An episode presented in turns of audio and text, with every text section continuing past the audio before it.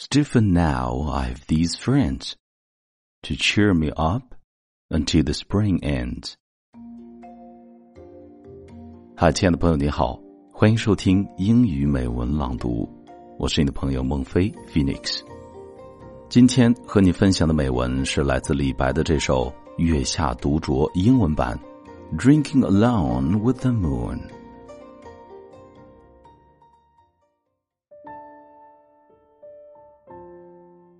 From a wine pot amidst the flowers, I drink alone with nobody. To invite the moon, I raise my cup. We are three as my shadow shows up. Alas, the moon doesn't drink. My shadow follows, but doesn't think. Still for now, I've these friends to cheer me up until the spring ends. I sing, the moon wanders. I dance, the shadow scatters. Awake, together we have fun.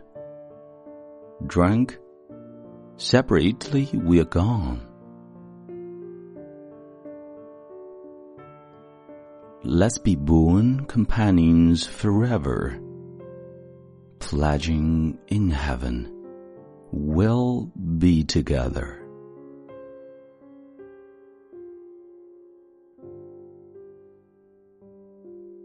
你现在收听的是英语美文朗读。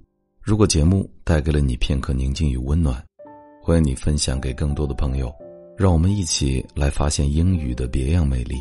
同时，也欢迎你在喜马拉雅 FM 搜索关注“英语美文朗读”。